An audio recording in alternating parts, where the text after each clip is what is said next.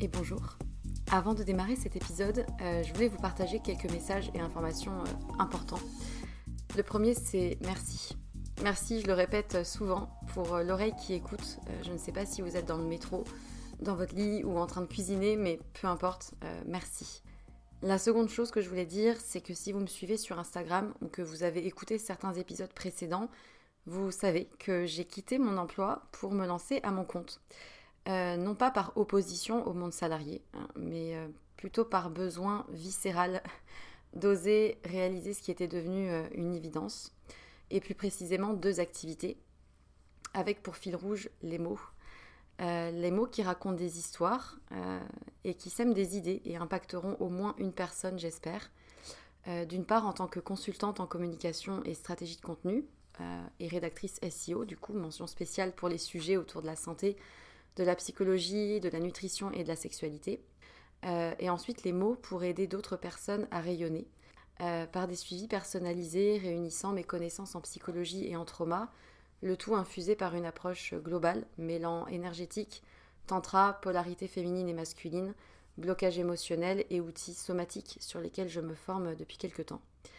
Et en vue de cette activité-là, j'ai créé un compte Instagram dédié et un nouveau podcast, Les mots c'est bien beau, aux côtés de Pierre Kessial. Et je serai infiniment reconnaissante si vous prenez deux minutes de votre temps pour répondre à un court sondage euh, qui m'aidera justement à m'aligner aux besoins et challenges d'un maximum de personnes et qui vous concerne peut-être dans votre vie personnelle pour proposer justement euh, des accompagnements réellement efficaces. Donc euh, vous avez les liens de l'autre compte Instagram et du sondage dans la description de l'émission. Donc merci infiniment si vous prenez ces deux petites minutes pour, pour y répondre. Et pour terminer ce message, j'aimerais juste euh, vous dire une phrase qui, euh, qui réunit un peu tout, toute l'idée et tout ce qui m'anime. Euh, raconter une histoire, c'est surtout raconter celle de quelqu'un qui a besoin de l'entendre et qui sera galvanisé par l'énergie perçue à travers ces mots-là. Voilà, je crois que c'est un, bon résumé du fil rouge de ce vers quoi je vais et ce qui m'anime. C'est tout pour moi et du coup, bonne écoute.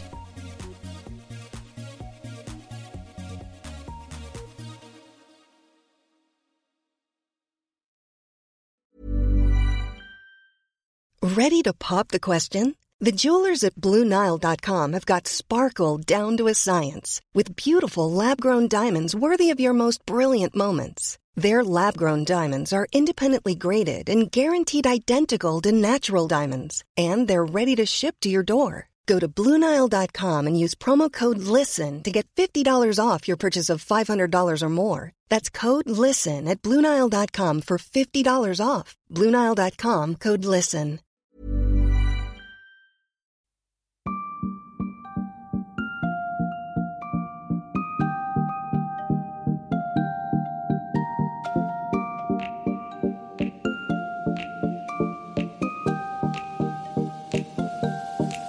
Bonjour et bienvenue dans Sois sage et parle fort, le podcast pour oser, se changer, ne plus se conformer, se cultiver, créer, rire, parfois pleurer, défendre nos opinions, débattre de sujets et anecdotes variés. Je suis Marie et comme vous le savez, j'ai décidé d'arrêter d'être trop sage et de parler fort de ce que j'ai envie, comme j'en ai envie.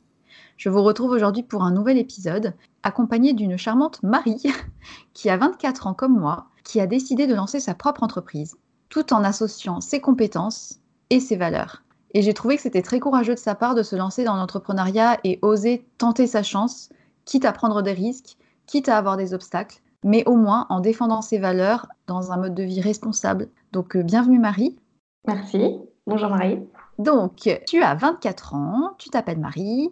Que fais-tu? Que lances-tu? Qui es-tu? Dis-nous tout. Donc, je m'appelle Marie et euh, je suis donc originaire de Meurthe-et-Moselle et j'ai eu la chance de grandir euh, donc à la campagne, euh, à la frontière entre la Moselle, les Vosges et l'Alsace. Et du coup, je suis jeune ingénieure agroalimentaire. Donc, après avoir fait un bac scientifique et un DUT dans la biologie et la santé sur Nancy, je suis partie en école d'ingénieur euh, agroalimentaire à Nantes et donc j'ai été diplômée en septembre, euh, là, il y a quelques mois. Et du coup, maintenant, tu vis en Lorraine, tu as ton appartement, je crois, depuis peu.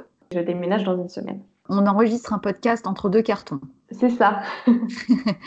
Pour parler un petit peu plus de ton parcours, tu as fait des études en agroalimentaire. Souvent, ce genre d'études, c'est pour être embauché dans des groupes euh, de l'industrie agroalimentaire, pour ne pas les citer, Nestlé, Mondelez, Danone. Pourquoi tu as voulu faire ces études-là en sachant que ça te permettrait d'atteindre ce genre de poste? Après le lycée, en fait, post-bac, je me suis tout de suite intéressée à l'alimentation, que ce soit au niveau nutrition, au niveau innovation. Pour moi, faire les courses dans un supermarché, j'adorais ça parce que je passais mon temps à regarder les nouveaux produits qui existaient, euh, qui sortaient. Ah ouais? euh. Et puis en même temps, je m'intéressais aussi beaucoup à la qualité nutritionnelle. Donc euh, j'aimais décrypter un petit peu les compositions, euh, les teneurs en macro, micronutriments, etc.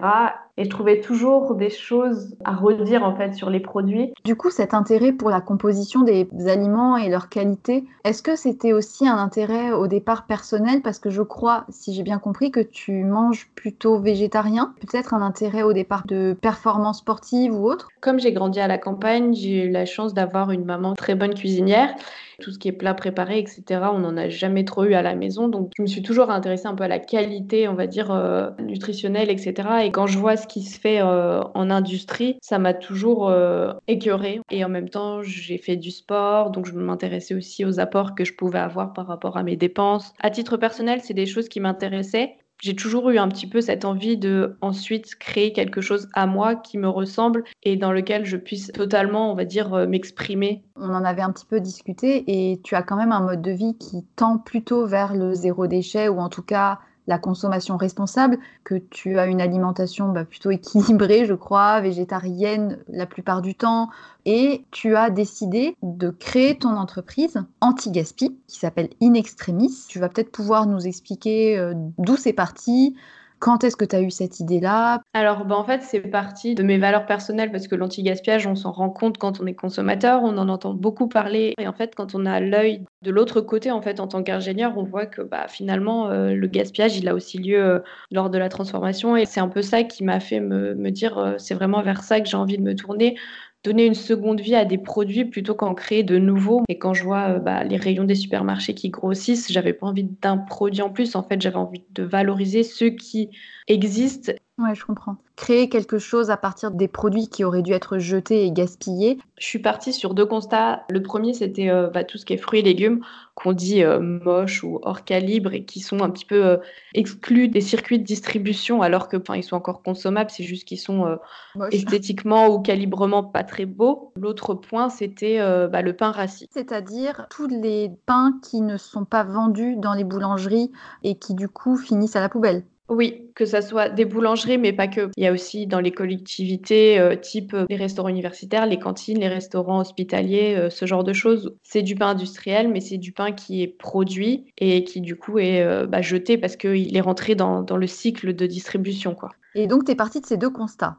Oui, je suis partie de ces deux constats et en fait l'idée du coup avait mûri pendant donc mes études en école euh, d'ingénieur et du coup en rentrant en Lorraine, je me suis dit euh, je viens de la campagne, euh, j'avais envie de mettre en valeur en fait les producteurs euh, du Grand Est et, euh, du coup je me suis intéressée euh, dans un premier temps à la partie euh, fruits et légumes. Surtout que j'arrivais en fait, de par la valorisation des fruits et légumes, à concilier tous mes points de vue, puisque mon idée c'était des tartinades d'anti-gaspi, du coup un conditionnement qui soit dans un bocal en verre recyclable. Donc j'avais le côté euh, zéro déchet. Sur le long terme, j'envisageais aussi euh, un bocal en verre qui soit consigné. Donc je me suis dit bon bah go, euh, je pars sur les fruits et légumes. Et en fait, papabam, y a tout qui s'est cassé la figure. C'est ça. Quelques mois de voilà de prospection, de rencontres avec les producteurs du coin. Euh, bah en fait, l'angoisse et le stress a commencé euh, à être présent au quotidien parce que j'étais face à un obstacle qui était que bah, les producteurs en fait dans le Grand Est sont des producteurs à petite échelle qui produisent euh, à flux tendu. Leur cible c'est directement les consommateurs via des paniers à map ou des drives fermiers ou sur les marchés. Ces consommateurs-là sont eux déjà sensibles. Donc un, un poireau qui va être fané ou une carotte qui va avoir deux pieds, ça leur pose pas de problème des producteurs à plus grande échelle, des maraîchers à plus grande échelle, eux vont avoir un cahier des charges beaucoup plus strict et du coup, bah, comme on le disait tout à l'heure, il va y avoir euh, une question de calibre et une question d'esthétisme et du coup là la perte sera encore consommable, ce qui en fait n'était pas le cas lorsque je contactais les producteurs de Meurthe-et-Moselle. Ah oui, effectivement, tu t'es retrouvé face à ce petit souci, c'est que dans ta région, en fait, finalement, les producteurs sont déjà plutôt responsables. En fait, de par la demande, ils s'adaptent, ils ont finalement peut-être peu de pertes. En tout cas, dans les fruits et légumes. Oui, c'est aussi dû au fait que les producteurs soient tous des petits maraîchers. Tous les, les fruits et légumes origine France qu'on peut retrouver dans la grande distribution finalement viennent de plutôt du mmh. Grand Ouest puisque c'est des régions au niveau climatique qui sont plus favorables à ce type d'activité. Donc je pouvais pas ne pas être contente qu'il n'ait pas de perte. Ce projet de tartinade de légumes aurait pu fonctionner finalement dans des zones achalandées par des maraîchers beaucoup plus grands, ou en tout cas de la grande distribution à 100%. Si tu voulais t'implanter sur Nancy, c'était un peu plus délicat de faire tourner quelque chose à base de fruits et légumes euh, parce qu'il n'y avait pas tant de pertes que ça. Je me suis dit, je fais quoi? Est-ce que je pars dans l'Ouest pour développer ce projet? Est-ce que je reste? Est-ce que j'abandonne? Et en fait, moi, l'un de mes objectifs, c'était quand même de développer le territoire du Grand Est parce que l'entrepreneuriat n'est pas trop développé. Les producteurs ne sont pas assez mis en avant, je trouve. Et en même temps, bah, j'ai un emploi euh, qui me permet aussi de vivre puisque je suis jeune diplômée, je ne peux pas avoir d'aide pour entreprendre. C'est un peu tout quitter pour partir dans l'Ouest. J'aurais aucune sécurité financière et j'aurais pas non plus l'assurance que ça fonctionne là-bas si d'ici quelques années, j'arrive à bah, voilà, euh, développer euh, une autre antenne dans l'Ouest pour euh, valoriser le gaspillage qui, a lieu dans cette région-là, bah, bah, je le ferai sans aucune hésitation. Quoi. Ça doit être flippant, non? À 24 ans, tu lances un projet entrepreneurial, tu te rends compte que ta première idée ne peut pas fonctionner ou ne va pas fonctionner comme tu l'imaginais, tu dois du coup te réorienter vers autre chose, une autre solution. Ou alors tout abandonner. T'as pas eu l'envie de tout arrêter et de tout suspendre?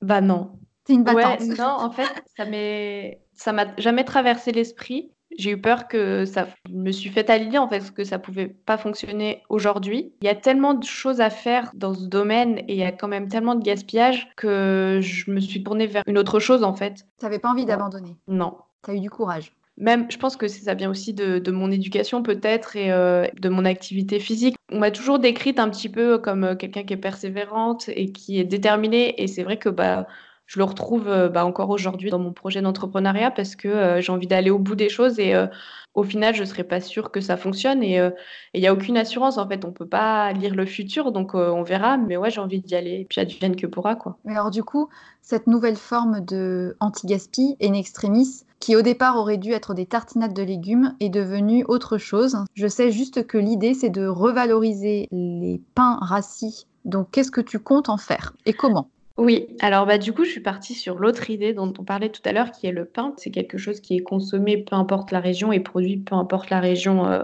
en France. Et du coup, ce que je souhaite en faire, c'est en fait le, sécher, le broyer et en faire une farine. Et cette farine, la réutiliser pour en faire des biscuits pour le petit déjeuner. Et en fait, pouvoir lier à la fois euh, la santé environnementale via la lutte contre le gaspillage alimentaire et la santé humaine en créant un biscuit en fait qui soit sain, bon et en fait qui puisse permettre un petit déjeuner complet, ce que ne le font actuellement pas euh, les biscuits petit déjeuner euh, comme les Belvita pour ne pas les citer. C'est vrai que c'est une très bonne idée parce que le pain reste un produit de base. Même s'il est moins consommé actuellement, il reste quand même encore très habituel dans nos repas, que ce soit en accompagnement ou en source d'énergie euh, principale, en tant que féculent, je parle. Et c'est vrai que le petit déjeuner, c'est un débat euh, actuellement, notamment sur euh, les enfants qui prennent pas le temps de petit déjeuner, les céréales toujours trop sucrées, euh, les parents qui veulent donner des choses bonnes et saines, mais qu'en même temps, il faut que ça plaise à l'enfant. Et c'est vrai que moi, les, les, sachets de biscuits comme ça, petit déjeuner, j'ai jamais acheté parce que ça nourrit pas. T'as pas d'énergie avec ça pour tenir. Et puis, c'est clairement pas nutritif, comme tu le dis. Ce qui est intéressant avec ton projet, c'est de transformer quelque chose qui aurait dû être jeté et de le rendre encore plus nutritif qu'initialement. Comment tu comptes t'y prendre concrètement? L'un des constats que j'ai pu faire, c'est que la demande vers des produits sains se fait de plus en plus et les industriels l'ont bien compris et on voit des produits sortir faits à partir de céréales complètes, qui sont plus riches en fibres, qui contiennent entre guillemets moins de sucre, même si bah. Oui, mais là c'est comparé aux produits moyens traditionnellement observés, etc., etc. Voilà, c'est ça. Et il y a toujours 20% de sucre dans le produit, donc je veux dire un cinquième du produit qui est du sucre, c'est quand même pas un produit qui est destiné pour un petit déjeuner, puisque enfin avec un cinquième de sucre dans le produit, forcément, on va avoir faim dans la matinée, quoi. Et en fait, ce type de produit, en plus, c'est destiné à des gens qui ne prennent pas le temps de petit déjeuner et qui vont emporter ces biscuits pour les manger bah, dans les transports en commun ou en allant au travail. Ces biscuits, la petit déjeuner, sont destinés à, une, euh, à des consommateurs qui n'ont pas le temps de prendre un petit déjeuner complet le matin. Et un petit déjeuner complet, en fait, c'est un petit déjeuner qui est composé d'un produit céréalier, d'un produit laitier, d'un fruit et d'une boisson chaude ou d'une boisson froide. Ces consommateurs-là vont prendre uniquement le produit céréalier et en fait, ils vont pas avoir bah, l'apport en protéines qui peut être apporté par le produit laitier, par exemple. C'est aussi pour ça qu'il euh, va y avoir une fringale dans la matinée, puisque c'est la source en protéines qui, en général, euh, est le plus rassasiant et qui va éviter euh, d'avoir un petit creux le matin. Quoi. Puis en plus, si ces biscuits ont une haute teneur en sucre, le risque est de provoquer un pic de glycémie qui fait remonter le sucre dans le sang et qui le fait redescendre tout aussi vite et du coup entraîner ce genre de fringale et de fatigue en milieu de matinée qui aurait peut-être pas eu lieu s'ils avaient pris le temps de petit déjeuner. Mais tu vois, ce que je trouve positif, c'est pas d'entendre ah vous devriez prendre le temps de manger de telle manière ou telle manière, mais plutôt de dire ok vous n'avez pas le temps de manger, bah avec cette solution là vous pouvez consommer quelque chose qui vous cale, qui est bon pour la santé, qui vous plaît au niveau gustatif et qui est anti-gaspi ça revient un peu sur le sujet de la semaine dernière, sur la culpabilisation écologique, euh, sur le fait de pas forcément euh, toujours culpabiliser les gens, mais plutôt de leur montrer les aspects positifs et de rappeler que les vrais coupables, c'est pas les consommateurs en premier, euh, mais c'est plutôt l'offre qui leur est faite et qui n'est pas toujours raisonnable. Bah en fait, c'est pour ça que je me suis intéressée aussi aux biscuits petit déjeuner, parce qu'en soi, des biscuits petit déjeuner, c'est pas innovant, mais ce qui est innovant, c'est plutôt le fait d'apporter quelque chose en plus et d'apporter quelque chose qui soit complémentaire en fait. Et du coup, comment tu gérerais l'apport en protéines dans les biscuits? Bah, En complément, en fait, du coup, de la farine de pain rassis, euh, il y aura une farine de légumineuse et des oléagineux pour apporter euh, la matière grasse. La matière grasse. L'objectif, c'est d'avoir au moins voilà, 10% de protéines dans le produit fini. C'est super. Et du coup, les produits que tu utiliseras en complément de la farine de pain rassis, donc c'est-à-dire la farine de légumineuse et les oléagineux, ça sera des sources euh, locales ou en tout cas des producteurs environnants Oui, bah, en fait, l'objectif, c'est d'avoir déjà une liste d'ingrédients courte, donc une douzaine d'ingrédients au maximum, et d'avoir des matières premières qui soient origine France et au maximum, euh, bah, voilà, origine du Grand Est. D'accord. Bio, pas bio? Pour le moment, ce sera pas bio parce que le euh, c'est difficile de s'approvisionner en pain rassis qui soit bio et j'ai pas envie de me cloisonner non plus à ça. La première valeur que j'ai envie de défendre, c'est l'anti-gaspillage, donc autant éviter le gaspillage de tout le pain qui existe plutôt que, bah, que le gaspillage du pain bio. Quoi. Donc du coup, ces biscuits-là, tu vas probablement tester les recettes bientôt. Et l'idée, ça serait après de les revendre et du coup de faire la promotion en même temps des producteurs qui sont partenaires en tant que fournisseurs de matières premières, mais aussi de mettre en valeur les boulangers ou les lieux euh, de récupération des pains rassis, c'est ça? Oui, j'ai envie d'être totalement transparente euh, vis-à-vis de la fabrication, de toute la chaîne en fait qu'il peut y avoir, puisque les consommateurs sont aussi de plus en plus méfiants euh, vis-à-vis de l'origine. Et du coup, comment tu vas te lancer concrètement? Enfin, est-ce que tu vas les mettre en vente dans un magasin Où est-ce qu'on pourra trouver tes biscuits? J'ai envie de démarrer petit pour pouvoir tester mon idée, la créer avec la communauté. De, nous faire goûter tes gâteaux. voilà, c'est ça. Débuter du coup en auto-entrepreneur, c'est le statut le moins risqué lorsqu'on se lance. Et du coup, l'idée, ce sera de fabriquer d'abord bah, moi de mon côté, de vendre en direct euh, sur les marchés, euh, lors d'événements, euh, pour avoir ce contact-là. Et ensuite, avoir un retour et avoir des ventes derrière et pouvoir aller voir des banques pour créer mon propre atelier de production et de transformation, puisque l'objectif, c'est de créer de l'emploi sur le territoire lorrain et être maître de toute la chaîne de production c'est assez impressionnant parce que là, tu vois, je te parle et je me dis, ok, on est en 2019. Si ça se trouve, dans 2, 3, 4 ans, on en reparle. Et en fait, euh, on pourra acheter tes petits biscuits euh, en ligne. On pourra peut-être avoir 2, 3 goûts différents. Euh, il y aura peut-être plusieurs salariés. on pourra peut-être trouver des produits en magasin bio. Et je trouve ça vachement osé de se dire bon ben ok j'ai fait ces études là la nutrition ça m'intéresse les produits sains ça m'intéresse et l'anti-gaspi ça me plaît je fonce dedans et ouais je trouve que c'est courageux à 24 ans de se lancer là-dedans parce que t'es toute seule mine de rien et ça doit pas être évident à gérer t'as forcément les hésitations des premiers temps de est-ce que on va aimer est-ce que ça va marcher et en même temps d'un autre côté t'as rien à perdre bah, c'est ça en fait. C'est aussi pour ça que je me suis dit lance-toi maintenant. J'ai pas une famille à nourrir. Euh, T'es libre. ouais, voilà, je, suis libre. Et c'est aujourd'hui en fait que je peux me le permettre. Je verrai bien. Et bah, c'est ça qui est excitant. T'as déjà testé les recettes chez toi ou pas du tout? Bah, J'attends de déménager justement pour pouvoir euh, tester les premières recettes, mais euh, elles sont sur le papier. J'aimerais bien avoir au moins, on va dire, trois recettes pour pouvoir euh, que tout le monde trouve son compte et de pouvoir régaler tout le monde. Quoi. Alors, je te passe une commande particulière, cacahuète chocolat. Mais, mais oui, en tout cas, c'est une belle idée. Et ce que je retiens de toi, en fait, c'est pas tant le fait que tu manges végétarien, que tu sois anti-gaspi, que tu tries tes déchets ou que tu achètes bio, c'est plus le côté positif de dire ok, on a des produits qui se perdent tous les jours et on va faire quelque chose de positif. Et pas de montrer du doigt en disant c'est pas bien, euh, arrêtez de jeter, arrêtez d'utiliser des produits pour ne pas les consommer après. Tu transformes le truc et tu dis ok, cette perte, elle existe. En attendant que ça avance de ce point de vue-là, bah, on va utiliser ces pertes-là pour en refaire quelque chose. Donner une seconde vie au produit, c'est quand même un beau geste et c'est une belle manière en fait de transformer les choses. Et je te trouve vraiment courageuse en fait de te lancer, de créer euh, ce projet. Et d'un autre côté, je te comprends complètement parce que créer quelque chose à 100%, c'est hyper valorisant parce que si tu te casses la gueule, bon ben, bon ben, c'est pas grave, tu fais autre chose, tu auras acquis de l'expérience. Et si jamais ça marche, et eh ben tu peux être fier à 100% et tu peux pas dire bah c'est grâce à tierce personne. Non, c'est grâce à toi entièrement. Je pense que ça te fait aussi beaucoup grandir, non? Ah oui, j'ai souvent eu justement ce manque de confiance en moi et cette peur. Encore il y a quelques temps, hein. là maintenant, je commence à oser aller voir des entrepreneurs qui sont déjà lancés, des gens qui ont déjà de l'expérience, etc. et leur poser des questions. Il y a quelques mois encore, je n'osais pas et je me mettais des barrières alors que bah non, en fait, l'entrepreneuriat, c'est une grande famille entre guillemets. Et, euh, ouais, ça me fait totalement grandir et même si ça fonctionne pas, j'aurais appris beaucoup de choses quoi. Et ce sera jamais je le considérais jamais comme, un échec en tout cas.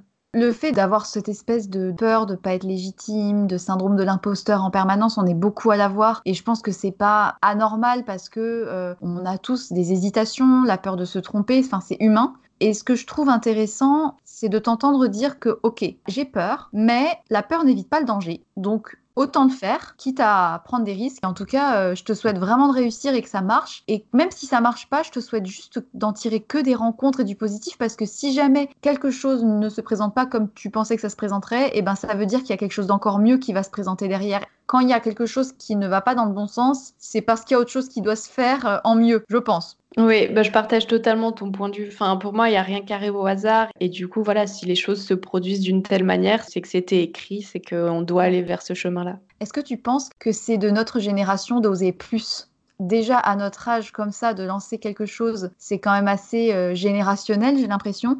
Et en tant que femme, il y a une légitimité qui est souvent plus compliquée à asseoir. Disons que c'est euh, peut-être moins évident pour une fille d'oser se lancer en étant si jeune. Je pense que tu as raison. Je pense qu'on est de plus en plus à le faire, mais pour autant qu'on n'est pas tous destinés à ça non plus. Tu as raison, il y en a beaucoup qui sont pas faites du tout pour l'entrepreneuriat, mais c'est quand même assez générationnel de se dire OK, bon ben je vais quand même tenter quelque chose. Il y a quand même beaucoup d'entrepreneurs en ce moment, enfin j'ai l'impression qu'ils se lancent jeunes maintenant. C'est un peu sorti des sentiers battus et c'est quelque chose qui se démocratise un petit peu et bah, c'est une bonne chose de justement se lancer comme on l'a dit, se lancer jeune, on risque rien en fait. Comment tes proches euh, t'encouragent Est-ce que tu es soutenu autour de toi? Oui, euh, heureusement. Enfin, je pense que je ne serais pas là où je suis à l'heure actuelle si j'avais pas leur soutien au quotidien. Déjà, dans le choix d'entreprendre aujourd'hui, c'est ultra important et ils comprennent ce vers quoi euh, je veux aller, ce que je veux défendre. Et ça, ils l'entendent et ils le soutiennent également. Donc, bah, en fait, que ce soit familial ou mes amis, bah, ils me soutiennent à la fois de par leur présence, mais aussi de par leurs compétences et leurs connaissances. Enfin, j'ai un papa qui a créé son entreprise euh, il y a quelques années. Ça t'a donné le courage d'oser? Oui, voilà.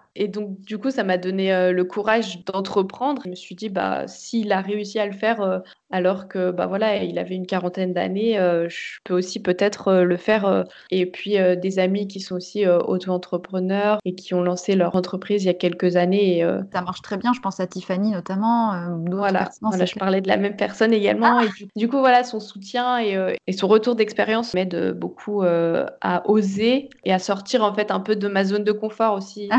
la fameuse zone de confort. Mais c'est ça, c'est surtout euh, savoir mm. s'entourer des bonnes personnes et, dire, OK, si jamais j'ai des doutes, si jamais j'ai un problème, je pose la question, j'ai le droit de la poser, je suis tout autant légitime que X, Y de réussir, ou de pas réussir d'ailleurs, mais en tout cas, de faire quelque chose qui me plaît. Et c'est ça que j'avais envie d'aborder avec toi, c'était voilà, toi, tu es une jeune femme de 24 ans, tu as décidé de faire quelque chose qui te plaisait et qui est dans tes valeurs, et tu le fais jusqu'au bout. Ça méritait d'être sur Sois sage et parle fort, parce qu'ici, bah, on parle fort de ce qu'on a envie, et on fait les choses parce qu'elles nous plaisent, et peu importe euh, son passé, peu importe vers où ça va, tant qu'on le fait parce qu'on en a envie, en fait, c'est ça qui compte.